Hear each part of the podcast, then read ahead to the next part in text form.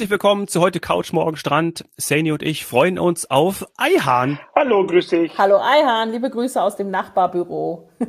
Hallo Seni. Ich freue mich, dass wir zusammen sind, denn es geht heute endlich mal um die Türkei. Sani, das Thema hatten wir schon lange nicht mehr, ne? Ja, also ich muss sogar zugeben, so richtig, also mit, äh, ich sag mal, fundierten Kenntnissen hatten wir die Türkei, und das ist echt peinlich, noch gar nicht. Also wir haben sie häufiger erwähnt als natürlich ein Land, in dem Tourismus wichtig ist, als auch die Pandemie oder wir mit unserem äh, Podcast begonnen haben, haben wir immer wieder, immer wieder gesagt, es gibt Länder, da spielt die Touristik oder der Tourismus eine sehr große Rolle. Wir haben auch davon berichtet, wie ähm, mit gratis äh, Covid-Tests umgegangen wurde zu Beginn ähm, und dass trotz, ich sag mal, irgendwelcher Risiken oder Warnungen äh, immer noch sehr, sehr, sehr viele in die, äh, in die Türkei reisen, weil sie das Preis-Leistungs-Verhältnis und die ganze Qualität, die Gastfreundschaft, die Gastronomie ähm, so schätzen. Aber nee, so wie heute mit unserem absoluten Türkei-Experten haben wir noch nicht darüber gesprochen. Ja, wird's Zeit. Du hast sogar gesagt, er ist eine Ikone bei euch im Haus. Ja, absolut. Dann starten wir los. Was sind deine Aufgaben bei FTI und wie lange bist du dann schon im Konzern, wenn du so berühmt und berüchtigt bist? Nein, also berühmt, berüchtigt äh, lassen wir jetzt mal beiseite, aber ich bin schon wirklich länger bei FTI. Ich habe äh, 1. Juli 2005 angefangen. Das heißt, jetzt im Juli wären es 17 Jahre. Und äh, das, ist, das ist eine ganze Menge. Es, das macht mir Spaß, äh, überhaupt äh, das, was ich mache. Äh, das heißt, ich bin verantwortlich für die gesamte Türkei in der gesamten FDI Group, das heißt in allen Source Markets, in allen äh, Marken. Alles, was mit der Türkei zu tun hat, äh, da bin ich äh, direkt oder indirekt bisschen involviert.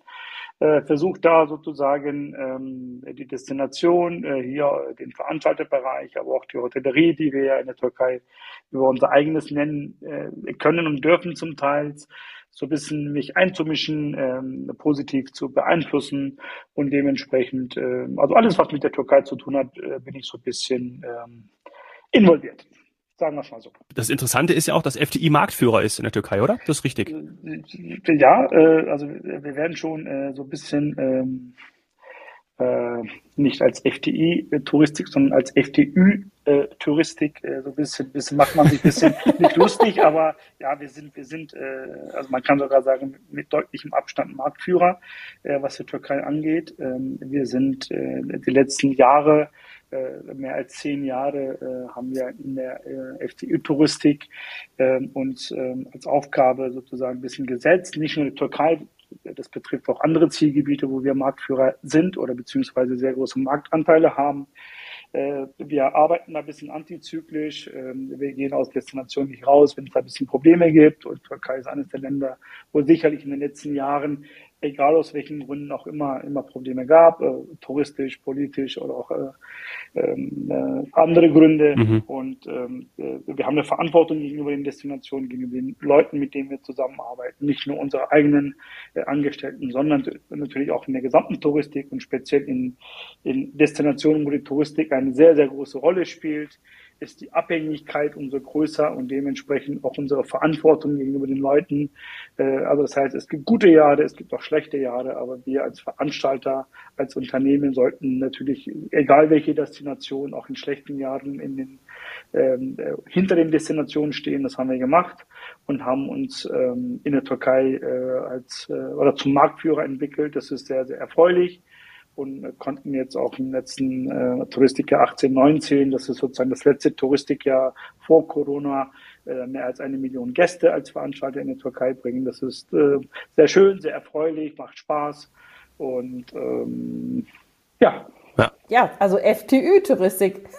Ich hatte das noch nicht gehört, Eihan, aber ich finde das super. Ich werde das jetzt häufiger mal äh, anbringen, weil ich finde, wenn man da eine Million Gäste hinbringt, dann kann man auch schon mal FTÜ-Touristik sagen. Finde ich gut passt. Wäre schon ein schöner Folgentitel für uns. ja, also ich habe nichts dagegen. Ähm, du hattest gerade den Wirtschaftszweig oder ich ja auch ähm, und Eihan auch angesprochen. Da wollen wir natürlich äh, im Sinne von anderen Podcasts auch noch mal rein. Ähm, was ist das denn oder was bedeutet das für die Türkei? Was war das zum Beispiel vor der Pandemie? Wie wichtig ist da die Touristik oder der Tourismus? Also der Tourismus ist eines der größten ähm, Zweige in der Türkei. Zumal man muss natürlich auch sagen, da die Türkei ja sozusagen aufgrund ihrer Währung, das ist die türkische Lira, äh, nicht in der äh, EU ist, beziehungsweise auch nicht den Euro nutzt, ist natürlich die Abhängigkeit äh, was Devisen angeht, umso größer und dementsprechend sind die Deviseneinnahmen für das Land ein sehr, sehr äh, wichtiger Bestandteil, mhm. äh, weil die Türkei ja die ganzen Exporte natürlich mit Devisen bezahlen muss. Aber der Tourismus äh, ist ja nicht nur ähm, äh, sind ja nicht nur die Menschen, die direkt im Hotel arbeiten, die direkt in der Agentur arbeiten. Das sind ja nicht nur die Busfahrer, sondern da steckt ja eine große Industrie dazwischen. Das ist der Lebensmittelhandel, das sind die Lebensmittelhersteller, äh, das sind die Bauern, das sind die, die Bauarbeiter, die die Hotels bauen, das sind die Familien, die wirklich auch im Landesinneren noch vom Tourismus leben, obwohl sie nichts direkt mit dem Tourismus zu tun haben. Aber die ganzen äh, Zulieferer und darum ist, ist der Tourismusbereich wird in der äh, also nicht nur in der Türkei, sondern auch in anderen Destinationen ja auch als als äh, äh, Industriebereich ohne Schornstein immer sozusagen bezeichnet. Äh, und äh, das ist das ist eines der wichtigsten Bereiche der äh, Türkei allein schon von den Deviseneinnahmen her und äh, auch in so einem Jahr, wo, wo äh, wir Corona haben, äh, weltweit, äh, hat die Türkei mehr als 30 Millionen Gäste gehabt. Äh, das ist wow. sehr, sehr knapp nach Spanien. Spanien hatte, glaube ich, 31,4 Millionen. Und äh, Spanien ist ja ein doch äh, in einem normalen Jahr äh, verfügt es über noch mehr Touristen als die Türkei, aber die Türkei hat, hat äh, unter anderem mit westeuropäischen Gästen, aber auch mit osteuropäischen Gästen eine große Anzahl an, an Gästen anziehen können. Und mit 30 Millionen in so einem Pandemiejahr ist es schon wirklich eine große Leistung. Das ist aber auch sehr, mhm. sehr bedeutend. Und äh, ihr habt doch sicherlich die äh, Devisenentwicklung in den letzten Wochen so ein bisschen mitgekriegt, äh, wo die Lira enorm äh, an Wert äh, verloren hat. Und, und äh, es ist für das Land existenziell wichtig, weil es, wie gesagt, nicht nur die Hotels an der Küste betrifft, sondern auch die Industrie, die Zulieferindustrie, die, die, die äh, Landwirtschaft beeinflusst es und auch den, den Bausektor. Daher ist es eines der wichtigsten in, äh, Industriesektoren äh, im Land. Mhm. Und jetzt hast du vorhin nämlich auch passend dazu quasi sowas gesagt wie in guten und in schlechten Zeiten. Ich muss zugeben, dass ähm, ich immer gedacht habe, dass in so einer Krisenzeit wirklich, sagen wir mal, die, die Zeit noch schlechter ist. Und dann bin ich eines Besseren belehrt worden. Ich habe gesehen, dass die Buchungszahlen für die Türkei auch bei uns, bei der FDÜ-Touristik, immer besser waren, als man es so, sagen wir mal, aus den Medien vielleicht erdenken oder sich der, daraus lesen würde. Es ist wirklich, ich sag mal, gemein, ich benutze das jetzt, wie das teilweise dargestellt wird, ähm, das Verhältnis mit und zur Türkei und auch die Touristik. Denn in Wahrheit sind die Reisefans, die Liebhaber der Türkei, die Familien und so weiter, die fahren auch in schlechten Jahren dahin. Also die Zahl, die du gerade genannt hast, 30 Millionen, äh, unterstreicht das ja. Auch ein schlechtes Jahr in der Türkei ist immer noch ach, zigtausendmal besser als ein normales Jahr in anderen Destinationen. Es ist eine riesige touristische Destination und die lässt sich, das ist auch gut so, durch gewisse Medienberichterstattung oder, oder, oder Krisen nicht, nicht wegreden. Richtig? Äh, das ist richtig, Seni. Äh, das hat auch äh, wirklich verschiedene Gründe. Du hast sicherlich eines der wichtigsten Gründe schon vorab genannt. Das ist, das ist wirklich, Türkei ist ein günstiges Land, aber das reicht nicht aus. Also ein, nur günstig zu sein, ist nicht, ist nicht sozusagen ähm, der Grund für das, für den Erfolg. Äh, es hat ein äh, sehr gutes Preis-Leistungs-Verhältnis. Das ist schon eher ein Grund. Äh, aber auch das macht es nicht aus. Ähm, wir kennen aus vielen anderen Ländern, auch speziell nordafrikanischen Ländern, ähm, wenn es in diesen Ländern mal ein, ein, ein Problem gab, beziehungsweise eine Krise gab, dann war es sehr schwer, bis sich diese Destination wirklich im deutschen Markt wieder zurück etablieren konnte. Äh, in der Türkei ist das weniger der Fall. Äh, in der Türkei, äh, also die Türkei ist ein politisch hochempfindliches Land, auch in den Medienkreisen und es ist, es ist er wird nicht gerade sozusagen mit, mit Samthandschuhen angefasst, ähm, aber die, die äh, Gründe, warum die Leute trotzdem in die Türkei reisen, ist es ein, äh, die Türkei besitzt über ein hervorragendes Preis-Leistungs-Verhältnis und jeder Gast weiß, dass er in der Türkei ein willkommener Gast ist. Das ist, glaube ich, die Willkommenskultur in der Türkei ist, glaube ich, relativ einmalig und das besondere Verhältnis, das darf man bitte nicht vergessen, äh, zwischen äh, der Türkei und Deutschland, beziehungsweise zwischen den Türken und den Deutschen ist nochmal ein ganz besonderes. Sie fühlen sich in der Türkei wohl. Äh, es gibt natürlich auch eine starke türkische Gemeinde hier in Deutschland. Ähm, das ist mit einem Grund, aber der, der wahre Grund ist, glaube ich, dass die Deutschen immer schon in der Türkei willkommen waren. Das hat man ihnen auch immer gezeigt und auch immer gesagt. Und diese Willkommenskultur äh, ist, ist ähm, denke ich, besonders wichtig. Dementsprechend ist die Türkei, es gibt sehr viele Auf und Abs in der Türkei, die sind aber immer sehr kurzfristig. Das heißt, die Türkei kann, von heute auf morgen sehr viel verlieren, aber am Übermorgen kann es schon wieder sehr viel gewinnen. Ähm, die lässt sich nicht langfristig beziehungsweise auf längere Zeit äh, durch irgendwelche politischen Aussagen, durch, durch irgendwelche Krisen, egal welcher Natur, beeinflussen. Die Kunden kehren sehr schnell wieder zurück in die Türkei. Äh, das hat, äh, wie gesagt, mit dem Preis-Leistungs-Verhältnis zu tun. Das hat mit der Willkommenskultur zu tun. Das hat mit der Qualität der Hotels zu tun, die gebaut wurde. Und Sicherheit. Sicherheit ganz, ganz ja, wichtig. Äh, das ist nämlich äh, unbestritten. Also und der Service in der Türkei ist sehr gut. Man hat auch zu Corona-Zeiten, speziell auch die letzten Jahre, äh, mit äh, sehr guten Corona-Konzepten äh, sofort auf die Krise reagiert, hat das sozusagen auch vorgeführt, beziehungsweise auch sofort eingeführt. Und das konnten die äh, Kunden feststellen.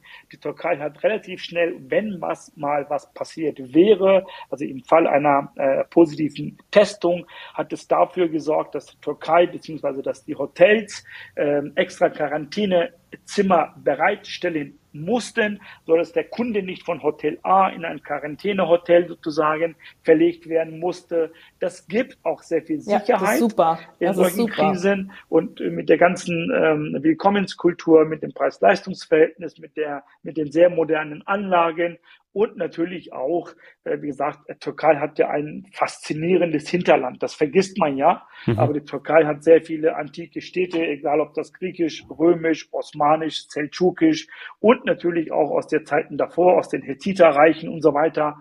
Äh, mit Istanbul eine Metropole, die weltweit äh, bekannt ist und auch sehr abwechslungsreiche Küsten an der Ägäis. Dazu kommen wir noch später zu sprechen. Und natürlich auch die äh, Antalya, wo es deutlich wärmer ist. Ähm, aber es hat sehr abwechslungsreiche Gebiete und das, das sind nur einige der Vorzüge der Türkei. Wie warm ist es gerade in Antalya? Weil da wollen wir ja heute zuerst hingehen. Unsere heutige Folge soll uns ja an die türkische Riviera führen. Wie warm ist es da im Moment, Ayhan? Also äh, vor ungefähr einer Woche, zehn Tage, Seni, da hat, äh, da hat Antalya wirklich jeden überrascht. Ähm, für, die, für die Bewohner in und um Antalya war es sehr positiv. Äh, für, die, für die Kunden, die sich gerade vor Ort befanden, vielleicht na, negativ war es nicht, aber es war interessant. Die ganzen Golfplätze in Belek äh, äh, waren verschneit. Also wirklich, man, ja, konnte, das, man, ja, konnte, ja. man konnte Golf spielen äh, auf Schnee, aber das war natürlich sehr ungewöhnlich. Ich glaube, das letzte Mal hat es so geschneit 1993. Das wollte ich nämlich fragen. Nachricht. Das habe ich nämlich auch gesehen. Ja. Äh, also es schneit in Antalya nicht, wobei man muss sagen, es schneit an der Küste nicht. Ich komme gleich dazu. Aktuell sind hm. es 17, 18, 19 Grad. Also ja der Januar ist kein super ideales Wetter für, für äh, Antalya vielleicht, aber in Kombination natürlich auch ver, äh, verglichen mit dem Wetter in Europa und den, den ähm, äh, sehr modernen Hotelanlagen mit ihren äh, Wellness- und Spa-Centern und den Möglichkeiten mit den beheizten Pools und so weiter, bietet es natürlich auch für Wellness, für Sport sehr viel.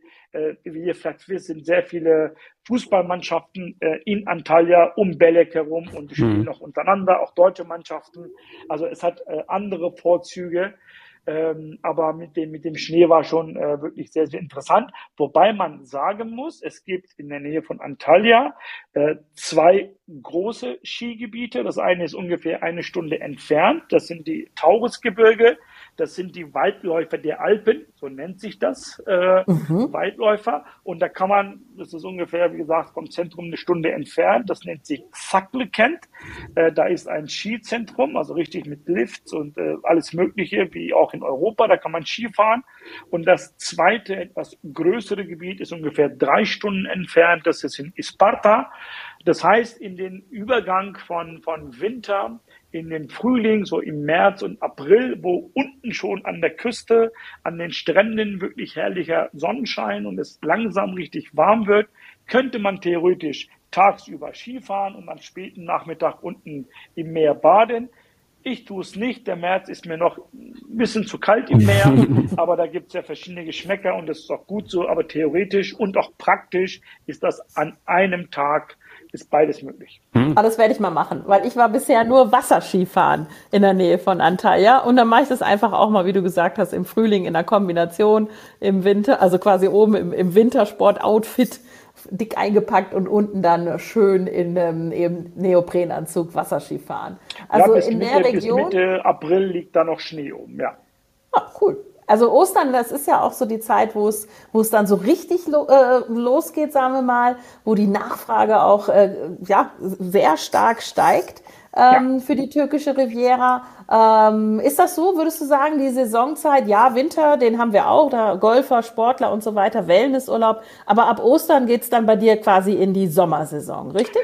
Äh, geht eigentlich ab äh, Anfang April los. So richtig los geht es Mitte April.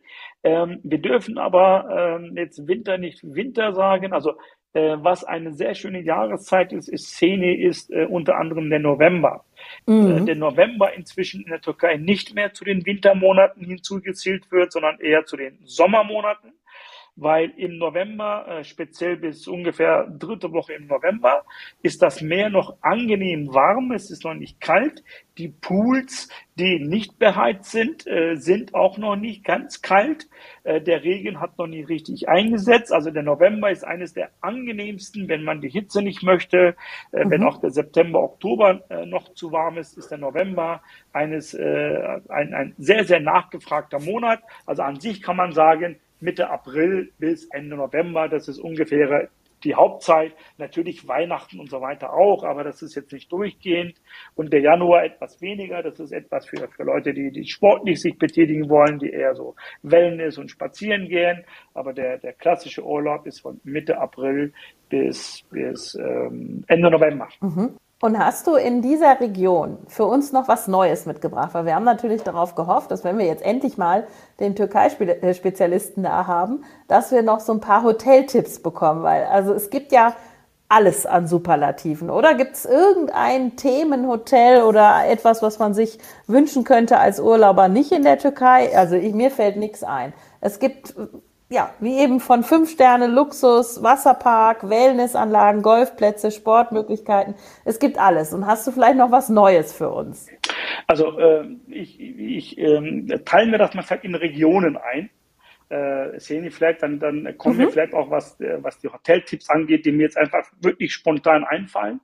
Ähm, wenn es ein Kurzurlaub sein soll, äh, was man vielleicht gar nicht so im Kopf hat, ist, dass Antalya an sich auch eine City-Destination ist. Warum? Weil es gibt theoretisch von jedem großen mhm. Flughafen aus Deutschland äh, beinahe schon täglich Flüge nach Antalya. Das heißt, man kann nach Antalya ohne einen klassischen Badeurlaub äh, zu wollen, auch einfach nach Antalya fliegen. Antalya hat eine wunderschöne äh, Altstadt äh, mit alten osmanischen äh, Häusern, mit einer äh, antiken römischen Mauer und auch noch sozusagen anderen Bestandteilen aus der römischen Antike mit einem wunderschönen Yachthafen, Restaurants, Bars, Kneipen und so weiter. Und äh, ich würde, wenn ich nur drei, vier Tage fliegen würde, würde ich mir ein Hotel in der Altstadt nehmen. Da ist zum Beispiel das Alp Pascha. Das ist ein äh, altes osmanisches Herrschaftshaus, äh, das man renoviert hat.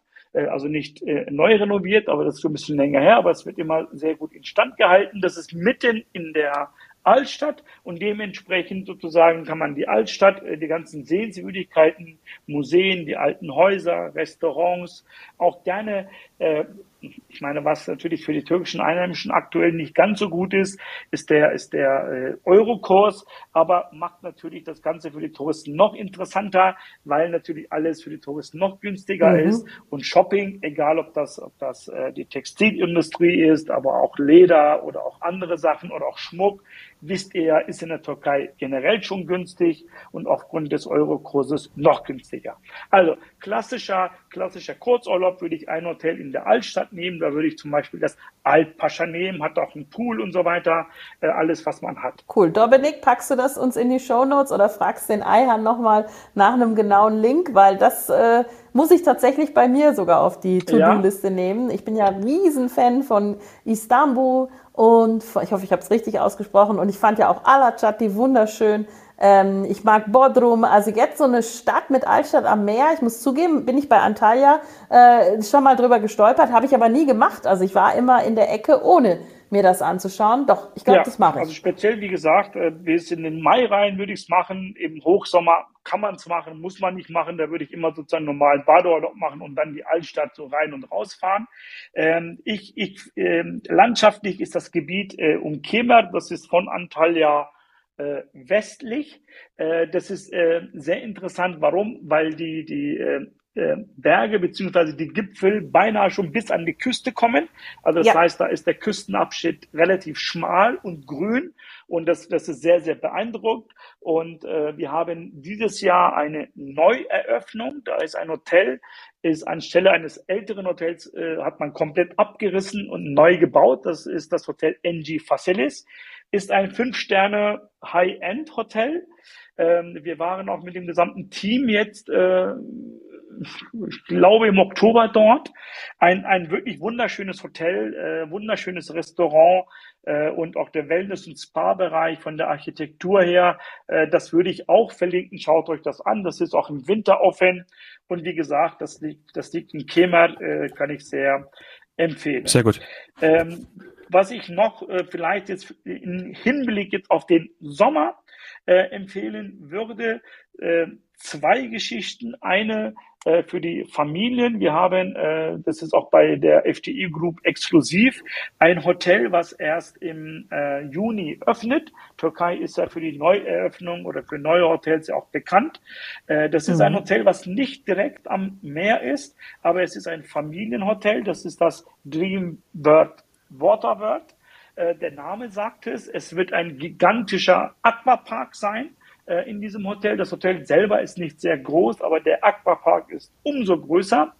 Und äh, das, oh, das verlinken wir auch. Und hier ist natürlich das Besondere, weil wir sagen ja, es gibt ja keine andere Destination, das A, über so viele Familienzimmer verfügt wie die Türkei und B, mhm. Familienzimmer ist nicht Familienzimmer, Seni, weil wir haben zum Beispiel mit unserem Partner, äh, das ist das Hotel Victory wie Main, das verlinken wir auch, ein Hotel zusammen, also nicht gebaut, er hat das natürlich in unserem Auftrag nach unseren Wünschen gebaut. Das Hotel verfügt über, also hat gesamt knapp 400 Zimmer und äh, 180 davon sind Familienzimmer. Äh, das wollten oh, wir so wow. haben. Und jedes dieser Familienzimmer hat zwei Schlafzimmer und zwei Bäder und jeweils yes. mit einer Trenntür. Ja, das, heißt, das ist doch was wieder. Das ist was. Das und brauchen wir. Ich habe, ich habe zwei Kinder und ich kann daraus aus Erfahrung sagen, ja. mit zwei Kindern im Urlaub morgens vor dem Frühstück äh, alle in ein Bad äh, und Tochter wäscht sich die Haare und föhnt sich und Sohn und, und, und, und Frau und ich. Ja, bei uns ist es die Kleinste, die sich eine Stunde die Haare kämmt. Danke. Danke. Und, da ist das Frühstück äh, vorbei. Also das ist eine Geschichte, das unterschätzen viele, beziehungsweise würden es viele haben, findet man aber in fast keiner Destination. Und auch wenn man das in einigen Hotels findet, nicht in der Anzahl. Wie gesagt, dieses Hotel verfügt über 180 dieser Zimmer. Das heißt, es ist ein Familienparadies, liegt nicht direkt am Strand, hat aber wunderbaren Zugang, ein wunderschöner, feiner äh, Sandstrand. Und, und das sind so Hotels, die, äh, ich sag mal, für die Familie, für die Hochsaison gut, günstig, für die Familie ideal. Cool. Ich habe vielleicht noch einen, einen Tipp, was mhm. ähm, äh, ein neues Hotel angeht. Das ist in Belek.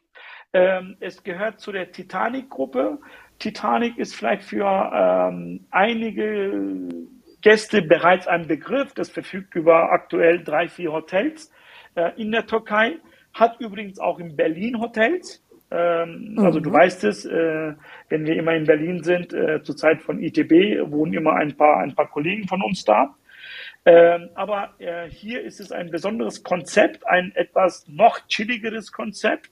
Äh, das, ist, das ist in der Nähe der Golfplätze in Belek und das heißt Kulinan. Ja, also der Name ist sozusagen, also gehört zu der Titanic-Gruppe, ist aber in einer besonderen Konzeption gebaut und öffnet zum 1.6. im Jahre 2022.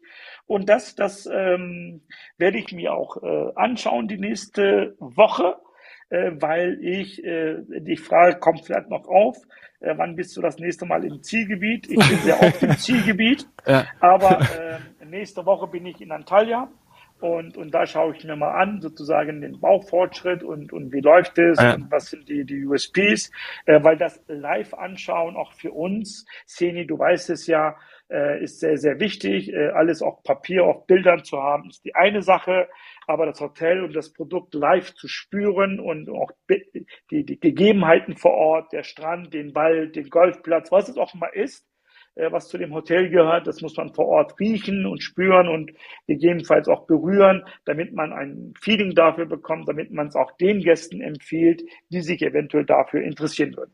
Ja. Ja, absolut. Kann ich total nachvollziehen. Und ehrlich gesagt freue ich mich schon für dich mit, weil ich liebe Neueröffnungen. Und ähm, es, ist, es ist einfach toll, dass es in der Türkei jedes Jahr immer wieder so viel Neues zu entdecken gibt. Also wird nicht langweilig und für dich auch nicht. Ja. Nein. Und das werden wir bestimmt in der zweiten Folge, du bist ja noch für eine da, auch noch weiter besprechen, denn da geht's an äh, in die türkische IGs. Da freuen wir uns auch drauf. Ich würde sagen, äh, wir schließen hier Folge eins und machen dann gleich weiter. Dann wissen wir ja auch, dass du es nicht mehr weit hast und brauchen die Frage nicht mehr stellen, wann du denn das nächste Mal in die Türkei reist. Genau, Anfang, Anfang nächste Woche bin ich da. Und ganz ehrlich, äh, also was, was, was für euch äh, vielleicht auch wichtig ist und für unsere Kunden ist, ist ähm, äh, es gibt wunderschöne Hotels und äh, für die äh, für die Kollegen oder beziehungsweise für die Gäste, die das wissen, aber auch nicht wissen, eines wirklich der größten USPs für die Türkei ist das Essen. Ja, ja äh, die türkische Küche ist eines der größten äh, Küchen der Welt. Äh, ich, ich glaube sogar die zweite oder drittgrößte nach der französischen, der chinesischen Küche, aber äh, es ist ein anderes Thema, auf jeden Fall eines der größten Küchen und was wirklich in der Türkei ähm, in fast allen Hotels äh, wirklich immer von den Kunden hervorgehoben wird, ist das Essen.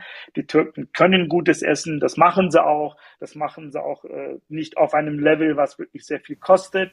Sie machen das kostengünstig, sie machen das mit einfachen Materialien. Und frisch, an sich frisch, normal. Ganz frisch. Und frisch, wie das halt äh, am Mittelmeer sozusagen üblich ist. Und äh, Hotelessen ist wunderbar, aber ich rate auch jedem Gast, geht's mal raus. Äh, es gibt wunderschöne Lokale in, um Antalya, in jedem Ort.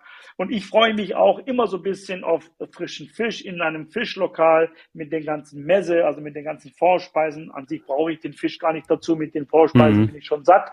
Aber das ist auch so, so, so eine Geschichte, wo man sagt, ja, das gehört einfach mit zum Land, äh, auch äh, schön essen, äh, sich das Land anschauen, ein paar Ausflüge machen. Und äh, ich habe zum Beispiel vor ein paar Monaten auch ähm, äh, einen, einen Ausflug gemacht, das kannte ich noch nicht. Äh, das bietet auch unsere Agentur an. Äh, der Ort nennt sich Ormana. Äh, das ist ein Ort, ich würde sagen, ungefähr zwei, zweieinhalb Stunden von Antalya entfernt. Aber da laufen, äh, das ist ein Bereich, wo immer noch Wildpferde rumlaufen, Zeni. Hm. Äh, die sind wirklich, also ja, die laufen mal wild rum. Ich meine, der Name sagt es ja schon. Und, und das, es gibt immer noch, ähm, also das ist das Besondere, vielleicht auch so ein bisschen in der Türkei, äh, ja, die Küste, da sind viele Hotels, alles gut mit allen seinen Vor- und Nachteilen, weil äh, alles konzentriert, muss ja nicht immer schlecht sein, weil um das Hinterland auch zu schützen. Äh, aber fährt man fünf Kilometer ins Landesinnere, äh, ist ja in der Türkei eine komplett andere ja. Welt, äh, teilweise unberührt. Und das macht es auch so spannend äh, in der Türkei. Und es gibt wirklich, was, was äh, geschichtlich und kulturell angeht, ähm, sehr wenige Länder, die äh, mit Türkei es aufnehmen könnten. Sicherlich Griechenland, sicherlich auch Italien, Ägypten. Nein, es gibt da schon ein paar. Also äh, man ja. darf auch andere Destinationen unterschätzen. Aber es ist halt eines der Länder, die wirklich sehr viel zu bieten hat. Das möchte ich, ohne die anderen Destinationen ja. dann niederzumachen, um Gottes Willen. Ja. Äh, darf man ja, darf man ja sagen. Ich finde das auch einen schönen Abschluss sprechen. für die Folge. Wir als Experten von der FTÜ-Touristik ja würden einfach mal sagen, geht's mal raus. Geht's ja. mal raus zum Essen und schaut euch die Türkei an, schaut euch das Hinterland an. Tescheköhler. Genau. Und da und sprechen der, wir gleich weiter. Ja, machen wir. Ägäis können wir das ja. sicherlich noch ein bisschen weiter besprechen, weil äh, an der Ägäis sind, sind äh, deutlich mehr äh, denken, ah, deutlich mehr weiß ich nicht, aber die viel berühmteren ähm, äh, und, und äh, die deutschen Kunden, die speziell eine humanistische Ausbildung oder Schulbildung haben, äh, dem wird Troja, Ephesus, Pergamon natürlich oder Smyrna sehr viel sagen. All diese antiken Städte ja. griechischen befinden sich an der türkischen Küste. Und, und äh, da können wir dann im zweiten Teil darüber sprechen. Genau, und, wem das jetzt, jetzt nicht, ja, und wem das nicht sagt, bitte zuhören in der zweiten Folge. Bis dann. Ja, sehr gerne. Bis gleich.